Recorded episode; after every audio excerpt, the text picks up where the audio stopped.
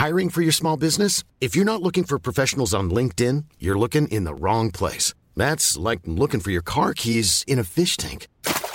LinkedIn helps you hire professionals you can't find anywhere else, even those who aren't actively searching for a new job but might be open to the perfect role. In a given month, over 70% of LinkedIn users don't even visit other leading job sites. So start looking in the right place. With LinkedIn, you can hire professionals like a professional. Post your free job on linkedin.com slash people today.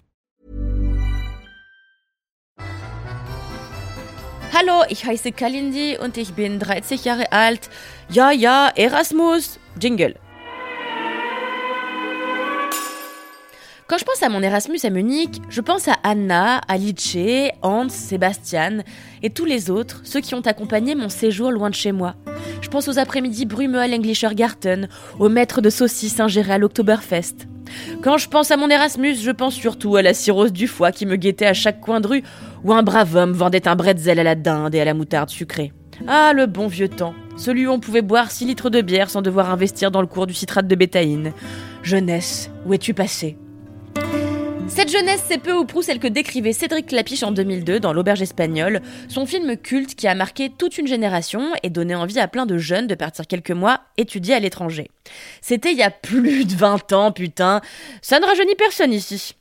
L'auberge espagnole, c'est vraiment le film que tu vois à 16-17 ans et tu te dis Waouh, tellement la vie que je veux avoir, à dormir dans la promiscuité dans un appart dégueulasse, à tomber amoureux du premier type au manque d'hygiène insolent, à boire du vin à 3 euros sans le payer pendant 8 jours.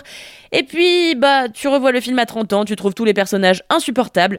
Et globalement, t'échangerais jamais ton existence de trentenaire qui boit son pisse-mamie à 21h et passe ses week-ends à peindre des poutres dans une maison de campagne contre l'existence de Romain Duris.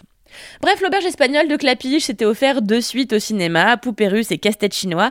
Et cette année, un peu plus de 20 piges après la sortie du dernier opus, le réalisateur a remis le couvert pour cette fois-ci nous présenter de nouveaux personnages dans une série, puisqu'apparemment on peut plus faire de films, faut faire que des séries maintenant.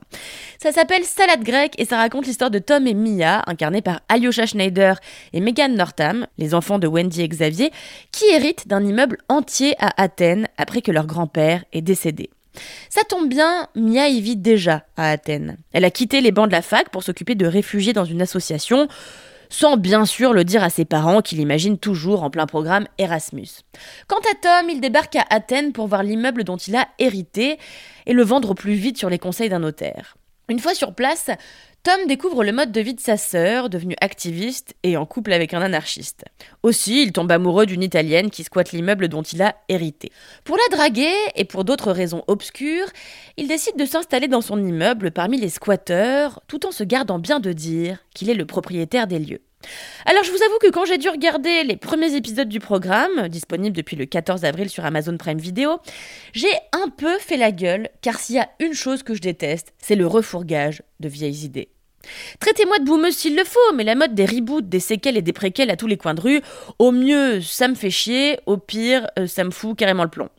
Et puis finalement j'ai regardé quelques épisodes et j'ai trouvé que Salade grecque avait ceci pour elle qu'elle peut très bien exister indépendamment des films qui la précèdent, exister comme un seul objet télévisuel, et donc de fait on n'assiste pas à une série désespérée de tirer sur une corde usée.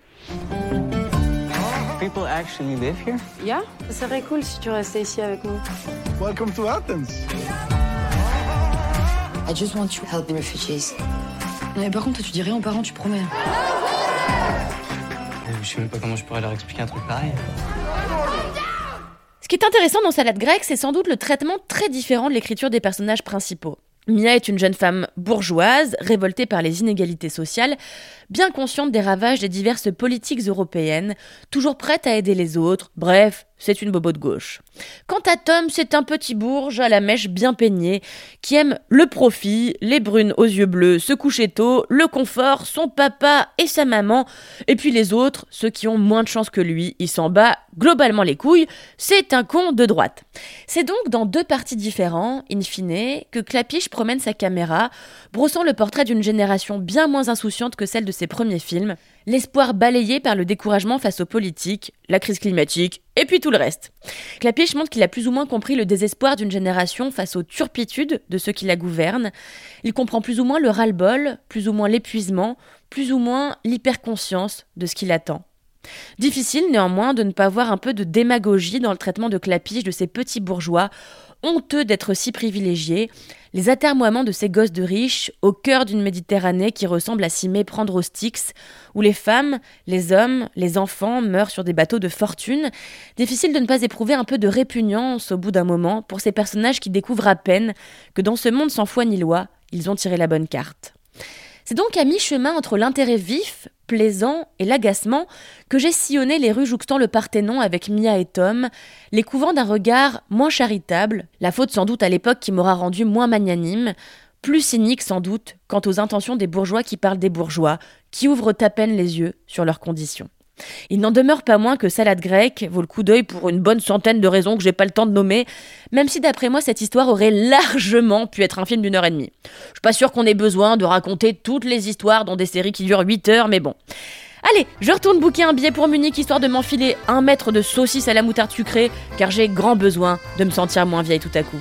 Adieu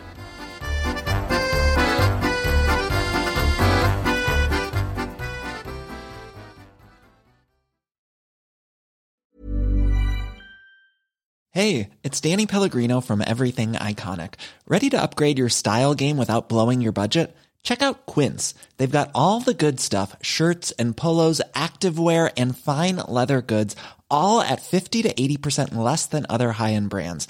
And the best part? They're all about safe, ethical, and responsible manufacturing.